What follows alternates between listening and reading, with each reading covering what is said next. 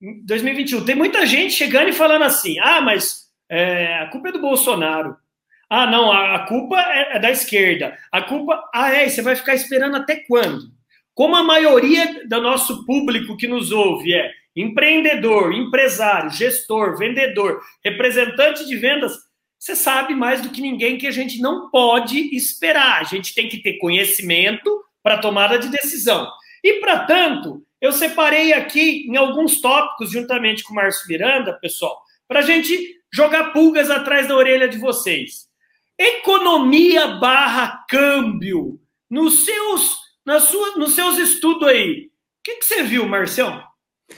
Olha, a, dizem isso lá na Câmara Americana, eu sou um membro já há alguns anos lá, algumas décadas, dizem os economistas da área, e a Câmara Americana normalmente é muito bem informada, que o câmbio deve estar estável, rolando aí um pouquinho para cima, um pouquinho para baixo, dos 5,10, 5,15.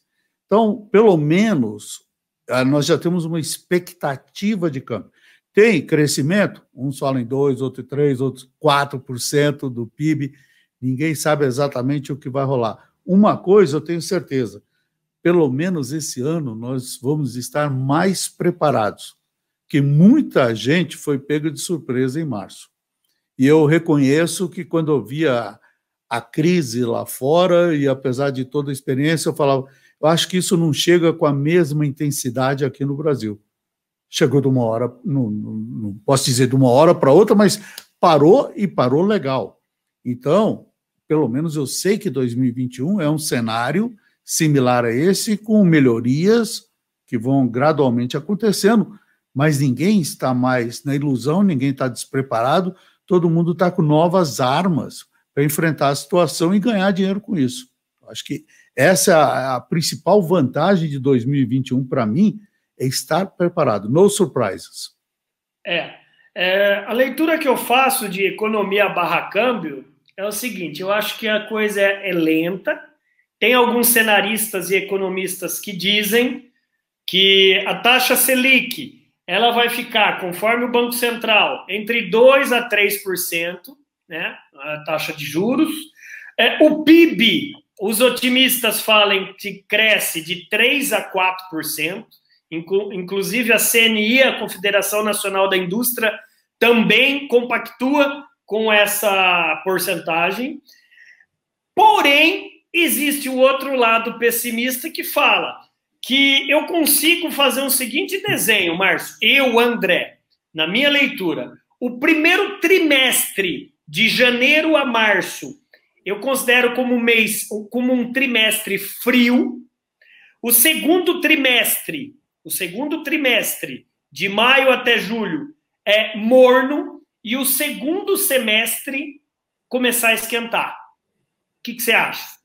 Eu concordo com você. Eu acho que talvez no primeiro trimestre alguns segmentos já possam já possam ter uma melhoria significativa.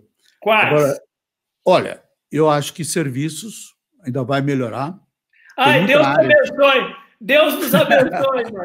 Nós estamos inclusos. Ai, pai. Mas nem fala. Nós estamos rezando junto com o hotel, com companhia aérea, com todo mundo, turismo, está todo mundo no mesmo barco. Mas olha só, André, eu acho que a coisa chegou a um limite suportável para esses segmentos.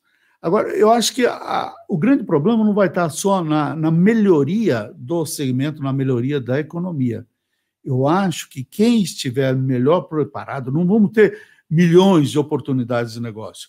Mas é que nem jogo de final. Aquelas que aparecerem, você não pode errar.